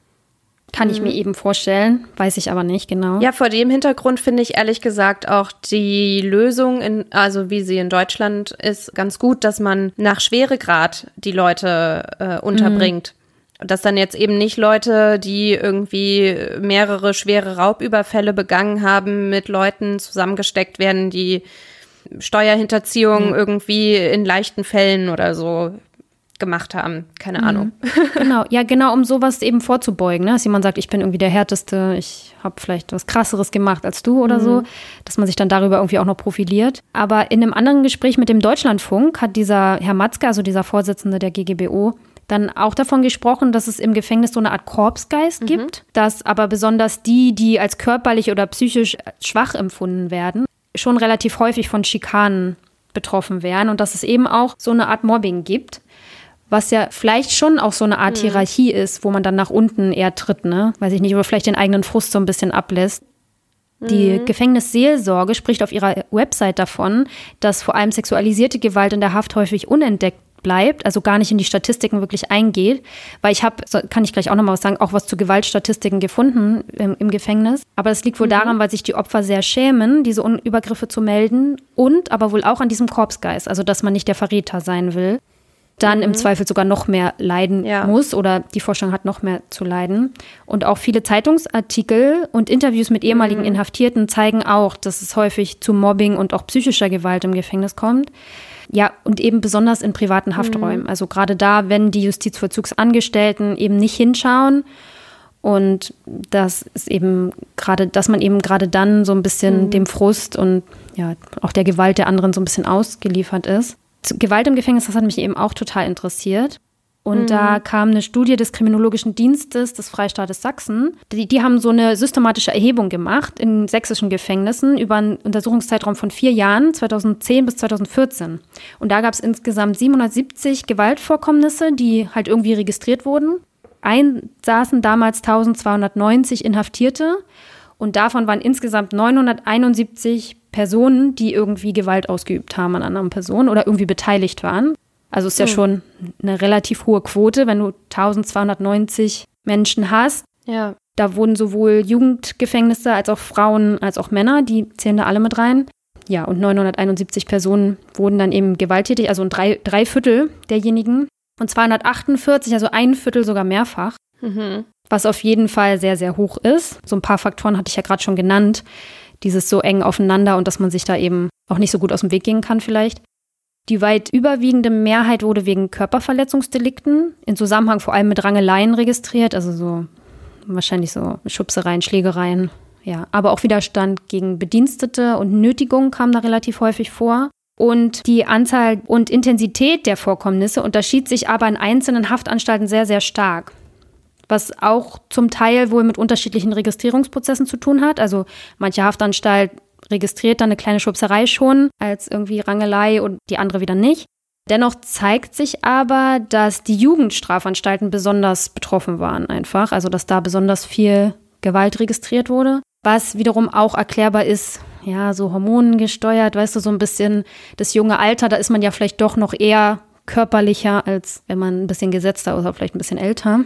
Ja, die Selbstkontrolle, die man vielleicht noch nicht so gelernt hat. Irgendwie, ich glaube, das ist ja sowieso häufig das Problem von mhm. jüngeren StraftäterInnen. Das kann teilweise eben auch hormongesteuert sein, ja. Und auch hat sich da gezeigt, dass vor allem Menschen, die wegen Gewaltdelikten inhaftiert waren, eben dann auch häufiger zu Gewalt neigen. Aber ich meine, auch das ist ja wieder fast selbsterklärend. Wenn du irgendwie gelernt hast, dich mit Gewalt durchzusetzen, ja. machst du es im Gefängnis wahrscheinlich auch eher als andere. Ja. Genau, wenn du einfach keine anderen Konfliktlösungsstrategien genau, hast. Denke ich auch. Mhm. Auch interessant fand ich, dass über ein Drittel dieser Taten, die da registriert wurden, vor allem in den Wohngruppen der Gefangenen passierten. Also das hatte ich ja gerade schon mal gesagt, dass gerade, mhm. wenn vermeintlich das Entdeckungsrisiko einfach geringer ist, ne, dass vielleicht gerade dann und weil sie halt auch da die meiste Zeit verbringen. Das ist ja auch klar. Ja. Und der Raum einfach auch beengt ist, ja, genau. Und, ja, man sich eben seine Mitbewohner da auch nicht unbedingt aussuchen kann. Gerade in den Jugendgefängnissen ähm, sind die ja oft zu zweit oder zu dritt auf so einem Zimmer und dann, ja, kann ich mir vorstellen, dass es da eher. Ja. Diese Studie hat dann noch vorgeschlagen, also da wurde eben gesagt, dass die Konsequenzen solcher Vorkommnisse vor allem dann Gespräche mit Fachdiensten sind, also mit Psychologen oder Sozialarbeitern und eben Verwarnungen und Verlegungen, also dass vor allem der Täter oftmals dann einfach verlegt wurde und woanders hingebracht wurde und Disziplinarmaßnahmen, also wie du schon sagst, so Punktesysteme oder irgendwie irgendwelche Einschränkungen bei anderen Dingen dann. Und die Studie hat vorgeschlagen, dass man Gewalt in Gefängnissen mehr skandalisieren soll, also klarer machen soll, dass das einfach nicht geduldet ist und dass Gewalt im Gefängnis auch einfach was ganz Schlimmes ist und nicht normal ist und nicht okay ist dass ja. Delikte aufgearbeitet werden müssen, also dass Konflikte auch gelöst werden sollten. Nicht einfach nur der Täter verlegt wird, sondern auch geguckt, warum habt ihr euch gestritten? Warum kam es zu der Schlägerei? Was war genau das Problem? Und das, also anstatt zu bestrafen, wenn sowas passiert ist, sollten eher Anreize dafür geboten werden, wenn man sich korrekt verhält. Also nicht zu sagen, du kriegst einen Punkt und darfst dann das und das nicht machen, wenn du dich fehlverhältst, sondern du kriegst Punkte, wenn du dich besonders gut verhältst und kriegst dann dafür bestimmte Extras oder so zum Beispiel. Mhm aber auch Gewalttherapien und eben der Personalmangel sei da auch ein großes Problem. Qualität und Quantität des Personals ja, erhöht werden sollte. Mhm. Das haben auch so ein paar Insassen erzählt, dass, dass es ja so verschiedene Angebote gibt, die einen auch so ein bisschen ablenken und auch dabei helfen, sich zu bessern. Also zum Beispiel diese Ausbildungsmöglichkeiten, die es in den JVAs gibt, dass die auch so ein bisschen einem einfach helfen, so eine andere Perspektive mhm. für die Zukunft zu sehen und dann irgendwie auch so, so einen Wunsch quasi wecken, sich zu bessern und irgendwie das Leben, wenn man wieder rauskommt, auch einfach mhm. anders anzugehen und zum Beispiel auch diese Konfliktlösungsstrategien mhm. nochmal zu überdenken. Aber ich glaube auch, dass das, was du gerade meintest mit diesen Therapien, dass das auch wirklich super wichtig ja, ist. Ja, das stimmt. Also sowas muss auf jeden Fall irgendwie professionell auch angegangen werden, ne? Gerade wenn Menschen ja schon einen Teil ihres Lebens eher vielleicht eher destruktive Strategien benutzt haben, ne, um sich irgendwie durchzusetzen oder um irgendwie klarzukommen, dass gerade die dann auch wirklich trainiert werden müssen oder tatsächlich richtig an die Hand genommen werden müssen, um andere Strategien für sich zu finden. Aber ich glaube, das, was du gerade sagst, diese Perspektivlosigkeit ist, glaube ich, das Schlimmste. Deswegen ist es auf jeden Fall gut, auch Menschen in Haft Perspektiven zu bieten. Ja, zu sagen, du kannst diese Ausbildung machen oder du kannst so einen Job machen. Wie gesagt, sehr viele Gefangene werden ja auch plötzlich kreativ und machen irgendwie was total Kreatives und gehen darin auch total auf. Ja, Was ich auch häufig gehört habe, ist, dass der Sport vielen hilft, ja. also auch so, um, um Emotionen so wie Ärger oder so abzubauen. Also einer hatte zum Beispiel erzählt, dass Fußballspielen mhm. ihm da immer total gut tut und er sich da immer sehr drauf freut.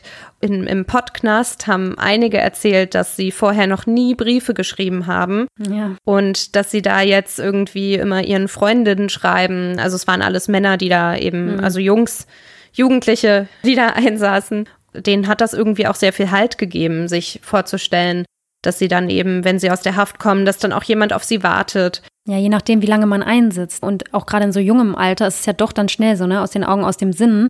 Und dann sind die Freunde, die du mal hattest, plötzlich interessieren sich nicht mehr ja. so sehr und dann fühlt man sich plötzlich irgendwie allein. Ich kann mir das sehr gut vorstellen. Ich fand das auch mit den Briefen auch ganz süß. Der eine meinte doch auch in diesem Clip, ja, Briefe schreiben ist hier das WhatsApp oder so hat er gesagt. Fand ich irgendwie ganz Ja, klar, weil Handys durften die also zumindest da nicht haben und ja, dann schreibt man halt Briefe. Ja, es ist ja auch wieder so ein Zeitvertreib und dann zumindest so den Kontakt nach außen zu wahren. Mm, genau, ja. Naja, und gerade wenn dann vielleicht der Kontakt nach außen nachlässt und man sich halt sehr alleine fühlt, auch gerade dann, denke ich mir, ist es ja wichtig, wenn es eben auch Therapiemöglichkeiten im Vollzug gibt. Oder auch wenn Leute eben mit Süchten mhm. zu kämpfen haben oder vielleicht Gewalterfahrungen in der Kindheit gemacht ja. haben oder so, dass es einfach psychotherapeutische Versorgung vor Ort gibt, die die Menschen eben auch darauf ja vorbereiten kann dann genau. eben. Ich habe mich, ich, also ich habe mal versucht zu recherchieren, so welche Therapiemöglichkeiten es im Gefängnis wirklich gibt und wie die Angebote so sind. Und da ist mhm. auch wieder in diesem Interview mit dem Vorsitzenden der GGBO, der hat es in dem Interview so beschrieben. Er meinte nämlich, dass man in Deutschland immer so von einer Zweiklassengesellschaft spricht, wenn es um Gesundheitsversorgung geht. Und wenn man sich dann Gefängnisinsassen anguckt, sind die auf jeden Fall dann die dritte Klasse, so aus seiner Sicht, weil er mhm. meinte eben, im Gefängnis seien überproportional viele Menschen mit Suchterkrankungen beispielsweise. Und die Therapieplätze seien aber stark begrenzt, also noch begrenzter als eben ja, draußen. Auch andere psychologische Unterstützung wie Antigewalttrainings seien nur sehr, sehr begrenzt verfügbar. Im Deutschlandfunk kritisiert der Leiter der JVA in Leipzig, dass es zu wenig Therapiemöglichkeiten gäbe. Grund dafür sei unter anderem der große Personalmangel. Auch gibt es ein stark erhöhtes Suizidvorkommen, das hatten wir ja gerade schon, was dann auch wieder ja, also es ist dem nicht gerade zuträglich, wenn du zu wenig Therapiemöglichkeiten hast und gerade Leute, die vielleicht auch nach Hilfe verlangen oder dann Hilfe brauchen, eben nicht zeitnah Hilfe bekommen, dass es dann eben auch, ja, im schlimmsten Fall so enden kann. Mhm. Und da bin ich eben auch auf diese Katharina Bennenfeld-Kersten gestoßen, die dazu viel geforscht hat. Und eben auch kritisiert hat, dass es in Gefängnissen mehr Therapiemöglichkeiten gibt. Also das hört man irgendwie so gefühlt überall. In ganz, ganz vielen Medienberichten habe ich das auch gelesen, dass besonders Menschen mit Bedarf an psychologischen Therapien einfach diese nicht bekommen. Und wie du schon sagst, ganz, ganz viele Leute auch ganz viel aufarbeiten müssten, um tatsächlich nach der Haft ja, normkonformes Leben leben zu können, sozusagen, um eben über ihre Traumata hinwegzukommen und so. Und dass das oft nicht klappt. Ja, die sind ja vielleicht auch genau wegen dieser Traumata erst auf die schiefe Bahn geraten oder kann, so. Ne? Ja, kann gut sein, genau. Dann wäre es natürlich schon gut, wenn es da mehr Therapiemöglichkeiten gäbe. Aber andererseits ist es ja auch so, dass es schon in der normalen Welt zu wenig Therapieplätze gibt. Also es weiß jeder, der schon mal auf einen Therapieplatz warten musste und vielleicht irgendwie in einer Stadt lebt, wo es tatsächlich nicht viele Therapeuten gibt oder wo, wo da ein Mangel herrscht, dass das im Gefängnis dann auch so ist. Ist halt auch die Frage, wie attraktiv das dann auch als Arbeitsplatz ist, vielleicht für Psychologen und Psychiater. Mhm. Da könnte man ja vielleicht auch mal gucken, ob man das nicht attraktiver gestalten kann, dass dann vielleicht auch mehr, aber keine Ahnung, ist jetzt auch nur so ein Gedanke. Wenn man jetzt davon spricht, dass es halt die Therapieplätze vielleicht nicht ausreichend sind, finde ich es fast umso wichtiger, dass die Mitarbeiter in so einer JVA, also die Justizvollzugsangestellten, vielleicht gut ausgebildet sind und ja vielleicht auch schon erste Ansprechpersonen sein können. Mhm. Früher sagte man immer so Schließer oder Wärter, aber heutzutage will man ja Menschen nicht mehr nur wegschließen oder irgendwie verwahren, sondern es, das ist ja eigentlich ein sozialer Beruf. Wenn man sich das mal anguckt, ich habe da auch mehrere Links zu gefunden, wo das Berufsbild so ein bisschen beschrieben ist, für Leute, die sich da vielleicht auch für interessieren und sich das vorstellen können. Da wird immer gesagt, es ist ein sehr sozialer Beruf. Es geht um den Umgang mit Menschen. Das sind ja halt Menschen, die man, auf die man da trifft.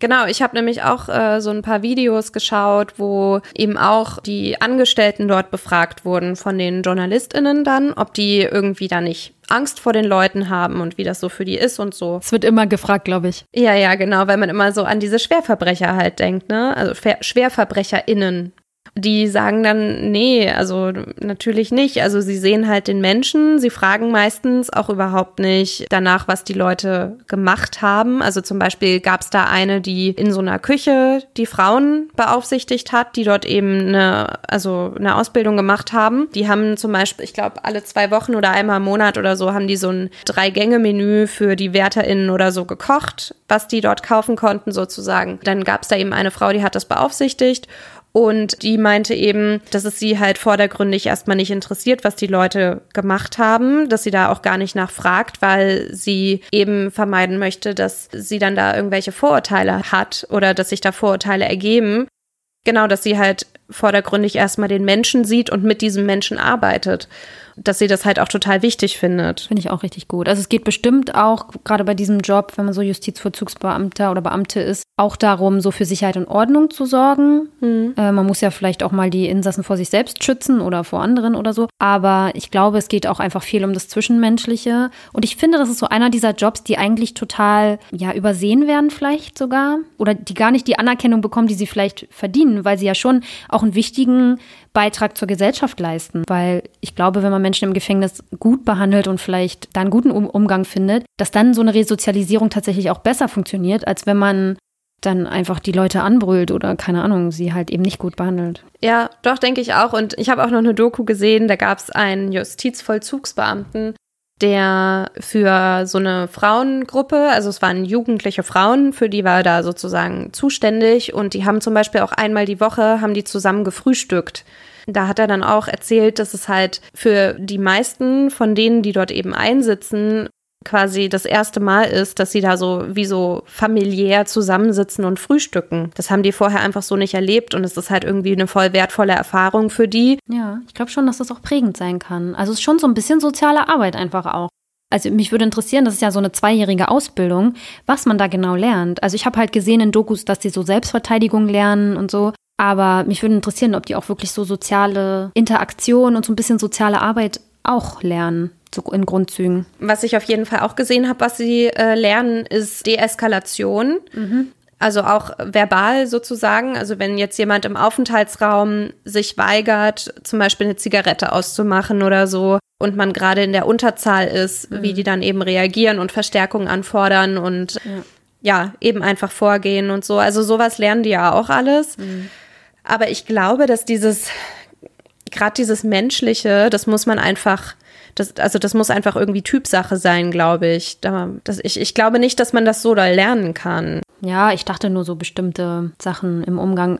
Ja, du hast schon recht, aber es ist natürlich so, dass sich ja dann vielleicht auch eher Leute auf solche Jobs bewerben, die dann da auch Lust drauf haben. Ne? Sollte man hoffen. Genau. Die Gefängnisseelsorger, da habe ich auch so ein paar Interviews gehört und so. Da habe ich auch ein paar sehr engagierte der eine war ein evangelischer Pfarrer, das war ein Gefängnis in Wien. Der war total engagiert und der hat auch irgendwie ganz nett so von den Gefangenen gesprochen und von dem Umgang. Mhm.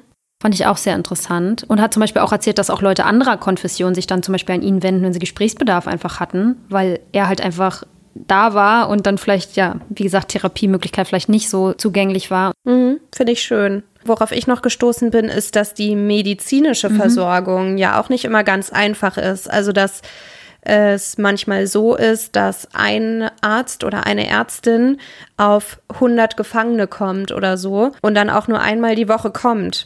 Und dass jetzt auch die Corona-Krise da natürlich die Gefängnisse auch vor besondere Herausforderungen gebracht mhm. hat. Und also eben gerade wegen dieses Verhältnisses. Mhm. Was natürlich auch nicht so schön ist, ne? Also. Mhm. Das wird auch von dieser Gewerkschaft, Gewerkschaft stark kritisiert. Also wenn man sich mal auf deren Website umschaut, die haben ganz, ganz viele so Dinge, für die sie sich einsetzen. Also einmal dafür, dass das Gefängnisessen zum Beispiel auch besser wird. Das ist wohl auch nicht so gut, nach, nach deren Aussage. Aber auch die medizinische Versorgung ist bei denen ein ganz, ganz großes Thema, weil die wie gesagt, immer von so einer, von der dritten Klasse in der medizinischen Versorgung sprechen. Mhm. Das ist ja wirklich nicht so schön. Ne? Ja. Und da ist ja eh die Frage, habe ich mir so gestellt, wer setzt sich eigentlich für die Leute im Gefängnis so ein? Haben die auch eine Lobby? Mhm. Und ich dachte immer so, ja, also es ist halt schwierig. Ich habe ja selber mal mit Menschen gearbeitet, die abgeschoben werden sollten. Und da gab es auch einen Fall in Berlin. Und haben wir auch versucht, so ein bisschen Medieninteresse dafür zu wecken, für den Fall. Und da habe ich gemerkt, dass es echt so ist, dass für Strafgefangene oder Leute, die ja, sich haben was zu Schulden kommen lassen, dass da immer wenig Mitgefühl in der Allgemeinbevölkerung ist oder dass man da, ja, weiß ich nicht, schlechter vielleicht so Empathien weckt in den Leuten, ne? Oder so Mitgefühl einfach. Und mhm. dann kann ich mir vorstellen, dass es bei Strafgefangenen ähnlich ist. Ja. Deswegen, nämlich bei dieser Recherche, bin ich auch auf diese Gewerkschaft gestoßen und fand das irgendwie ganz schön, dass sie sich da so stark machen, obwohl ich selbst vorher noch nie was davon gehört habe, dass es die gibt. Mhm. Aber ja, trotz allem, also hier meine Empfehlung. Jeder, der sich dafür interessiert, mhm. kann da in den Shownotes, werde ich die, die Website auch auf jeden Fall verlinken, kann da gerne mal gucken. Und es gibt auch andere soziale Projekte, die sich für, du hast ja gerade, wer war das? Melzer, oder? Mama Melzer. Mama Melzer, genau. Also solche sozialen Projekte gibt es natürlich auch, wo dann Menschen sich auch für Strafgefangene so ein bisschen einsetzen oder für die so Dinge tun. Aber es gibt es doch relativ selten, zumindest in mhm. meiner Wahrnehmung. Ich könnte mir aber auch vorstellen, dass sie da bestimmt auch mit dran verdient hat. Also ich, ich bin mir jetzt natürlich nicht sicher, aber es war bestimmt auch nicht pure Nächstenliebe. Ja, Unterstellen wir ihr mal, dass sie es schon gut gemeint hat. Ja, machen wir mal. Ich habe halt das Gefühl, dass es, dass, also dass sie schon eine relativ kleine Lobby haben, wenn sie überhaupt wirklich eine Lobby haben. Mhm. Also es gibt ja immer wieder diese Rufe danach, dass äh, dieser Grundkomfort in Gefängnissen irgendwie, dass, dass mhm. der zu hoch sei. Und ich glaube, dass es halt also relativ schwierig für solche Leute ist, Empathie mit den Gefangenen aufzubringen, wenn sie eigentlich gleichzeitig sagen, na, das ist doch keine richtige Strafe, was die da haben. Ja, ja, genau.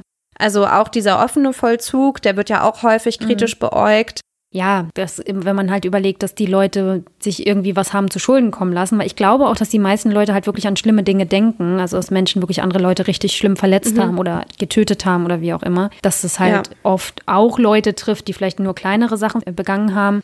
Aber selbst Leute, die wirklich schlimme Dinge begangen haben, ne, selbst da, mhm. ach, ich weiß auch nicht. Es ist halt auch ein schwieriges Thema und ich glaube, das macht es auch so schwierig, auch zum Beispiel für Medien, das so wirklich darzustellen, mhm. weil ich habe schon das Gefühl, dass in vielen Medien das eher so ein bisschen in Verruf ist halt, ne, so Ex-Knacki oder jemand, mhm. der aus, der im Gefängnis sitzt und so.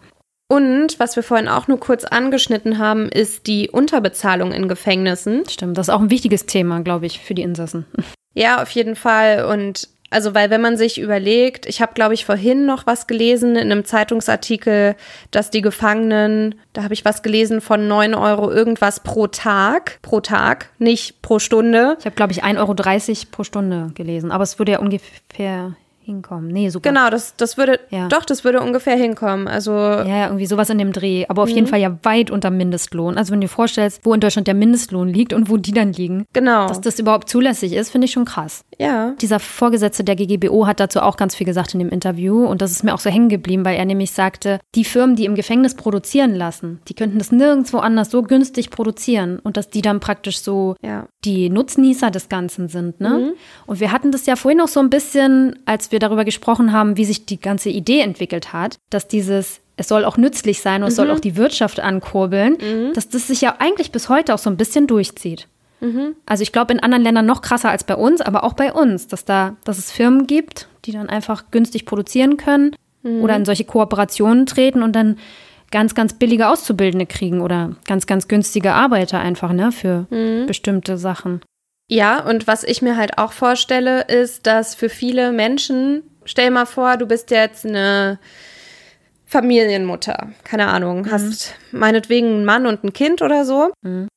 Und du kommst jetzt irgendwie ins Gefängnis für ein paar Monate oder so. Und deine Ausgaben gehen ja draußen quasi trotzdem weiter. Und du hast aber im Gefängnis trotzdem auch Ausgaben, die du decken musst, weil du dir halt teilweise mhm. noch irgendwelches Essen kaufst oder irgendwelche Hygieneartikel oder was weiß ich, ne? Und das heißt, das ist ja irgendwie auch nochmal, wenn du dann im Gefängnis arbeitest und meistens, also habe ich gelesen, ist es nicht zu 100 Prozent möglich, die Kosten, die man im Gefängnis hat, dann auch wirklich abzudecken über diese Arbeit. Und dann hast du noch die Kosten von draußen. Und wenn das dann aber irgendwie, also die, die Familie nicht ausgleichen kann, weil du vielleicht nicht das Umfeld hast, das da finanziell so gefestigt ist, dann hast du ja echt ein Problem das löst ja überhaupt nicht die Probleme, die die Leute haben. Oder stell mal vor, jemand mit Spielschulden oder so wird inhaftiert. Also ich meine, es wäre doch eigentlich viel sinnvoller, wenn die Leute für Mindestlohn im Gefängnis arbeiten würden und dann einen Teil des Geldes quasi sich ansparen könnten, damit sie dann damit Schulden begleichen könnten, damit sie dann weniger Sorgen haben, wenn sie aus dem Gefängnis kommen. Weißt du, also. Genau, das wollte ich nämlich auch gerade sagen, weil eigentlich wäre es doch sinnvoll, wenn sie was ansparen würden für ein Leben danach, ne? Und nicht, wenn praktisch das Geld schon nicht ausreicht, so um den täglichen Bedarf im Gefängnis mhm. zu decken. Das ist halt auch so, weil du willst den Leuten, die im Gefängnis sitzen, ja eigentlich irgendwie vermitteln, ehrliche Arbeit lohnt sich und du musst auf den richtigen Weg mhm. kommen. Mhm. Aber was sie daraus ja lernen, ist, ehrliche Arbeit lohnt sich in dem Fall überhaupt nicht, weil mhm. ja, sie im Prinzip ja nichts wirklich rausbekommen. Und dann, wenn du dir auch noch anguckst, du hast so einen Ersatzfreiheitsstrafler, der praktisch keinen Fahrschein gelöst hat, irgendwie dreimal hintereinander und deswegen dann die Strafe absetzen muss, weil er sie nicht bezahlen kann. Mhm. Erstens ist es ja schon absurd, weil derjenige im Gefängnis sitzt und dem Steuerzahler ja noch mehr zur Last mhm. fällt oder dem Steuerzahler dann in dem Moment zur Last fällt, wo er eigentlich seine Schulden bei diesem Unternehmen irgendwie bezahlen mhm. soll und praktisch noch mehr Kosten verursacht dann am Ende des mhm. Tages. Und dadurch, wie du gerade sagst, derjenige ja dann in der Zeit sowieso nicht arbeiten kann, mhm. seine Miete aber trotzdem mhm. weiterzahlen muss, wenn er jetzt, was weiß ich, drei Monate dann in Haft sitzen mhm. muss. Und dann am Ende hat er vielleicht keine Wohnung mhm. mehr oder sie.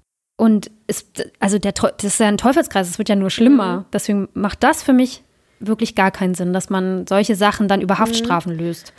Da wäre für mich soziale Arbeit, das abzuarbeiten, wäre doch viel sinnvoller auf irgendeine Art und Weise. Finde ich auch. Ja, hatte genau das mit der Miete, hatte ich mir nämlich auch überlegt, dass ich dachte, genau, und was machen die Leute, wenn die eigentlich kein soziales Umfeld mhm. haben, die irgendwas stemmen können ja. und dann verlieren die die Wohnung und ihr, ihr ganzes ihren ganzen Besitz. Ja, krass, ne? Wenn man sich das vorstellt, habe ich jetzt vorher auch noch gar nicht so drüber nachgedacht, aber ja, das ist ja irgendwie aber es, es sieht erstmal so aus, als würde das ja irgendwie die Probleme, die die Leute vielleicht auch vorher schon haben, nicht lösen. Oder es hätte das Potenzial, dass es überhaupt auch solche finanziellen Probleme auch erst schafft. Ja, zumal wenn du in Haft gesessen hast, hast du dann wieder vielleicht noch eher Probleme, einen Job zu finden, vielleicht auch einen neuen mhm. Mietvertrag zu kriegen, weil auch ja. solche Dinge, das, keine Ahnung, das macht es ja dann nur noch schwerer. Für mich ist das so eine Abwärtsspirale dann.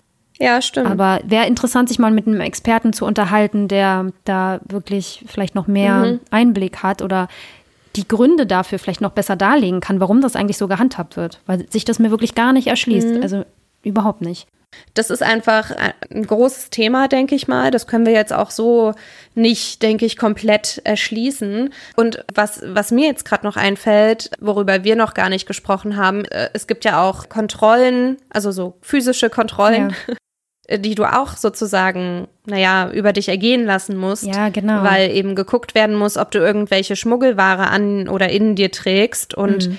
du musst damit klarkommen, dass deine Bettwäsche von fremden Leuten oder de auch deine, deine Unterwäsche von Leuten durchsucht wird und du musst eigentlich jederzeit bereit sein, dass äh, sozusagen dein Zimmer, deine Zelle durchsucht werden kann. Ich habe übrigens, das will ich auch noch kurz erzählen, in der Doku gehört, dass das krasseste Versteck bei einer Durchsuchung eine ausgehöhlte Tür war, bei der dann oben an der Kante ein Stück rausgefräst war und dann konnte man da so kleine Päckchen darin einlassen. Das fand ich irgendwie auch ganz interessant, aber habe ich auch gehört, aber von einem Bücherregal, da war wohl in so einem Regalbrett auch was reingefräst. Und es gibt übrigens unter anderem in der JVA Zelle und bei der in Wien auch so ein Ausstellungsraum, also wie so ein kleines Museum. Der Stadtführer mhm. Der empfiehlt das sogar, dass man da mal guckt, was es da für krasse ja, Ausstellungsstücke gibt, wie die Gefangenen da ja. versucht haben, irgendwo was zu schmuggeln oder irgendwie was, Waffen sich zu bauen und so. Das gibt es auch in der JVA Hannover und äh, da ist auch so ein geknüpftes Seil ausgestellt, das bei einer erfolgreichen Flucht 2004 eine Rolle gespielt hat. Das fand ich irgendwie auch ganz interessant. Mhm. Ja gut, also ich denke, wir haben jetzt auf jeden Fall sehr ausführlich besprochen, wie das so in Haft ist, was da verschiedene Justizvollzugsbeamtinnen und äh, Insassen so erzählt haben und auch wie ausgelastet unsere Gefängnisse sind und so weiter, welcher Gedanke überhaupt dahinter steht, wie das entstanden ist. Und Annelie hat ja vorhin schon mal in der Einleitung gesagt, dass wir uns dann nächste Woche damit befassen wollen, ob das Gefängnis überhaupt tut, was es soll, ich glaube, da sind wir vorhin auch schon so ein bisschen drauf gekommen, dass das eben nicht immer so ist, aber wir wollen uns das beim nächsten Mal trotzdem noch mal genauer anschauen. Und dann werden wir uns aber auch noch mal, um das alles so in so einen breiteren Kontext einzubetten, noch mal den internationalen Vergleich ansehen. Hm. Also mir hat es heute auch wieder sehr viel Spaß gemacht. Hm. Wir haben uns ja auf das Thema schon länger auch gefreut, das endlich zu besprechen. Auch wenn es jetzt nicht unbedingt ein schönes Thema an sich ist, aber es ist doch auf jeden Fall ein sehr interessantes Thema und eins, mit dem man ja mhm. gar nicht so oft in Berührung kommt, außer jetzt im Fiktiven. Ja. Von daher freue ich mich auch schon auf den zweiten Teil. Genau, wenn ihr irgendwie Fragen habt, dann könnt ihr wie immer uns eine E-Mail schreiben an krimschnack.protonmail.com oder über die sozialen Medien, über Facebook oder Instagram. Da findet ihr uns jeweils unter Krimschnack. Ich glaube, das war's. Ne? Ansonsten hört ihr uns wieder am letzten Sonntag im Dezember. Mhm, genau, praktisch unsere Neujahrsfolge. genau. Wir schicken euch dann ins neue Jahr. 2021, ja. auf dass es ein besseres wird als 2020 für die ja. meisten von uns. Ja, dann bis zum nächsten Mal. Tschüss. Tschüss.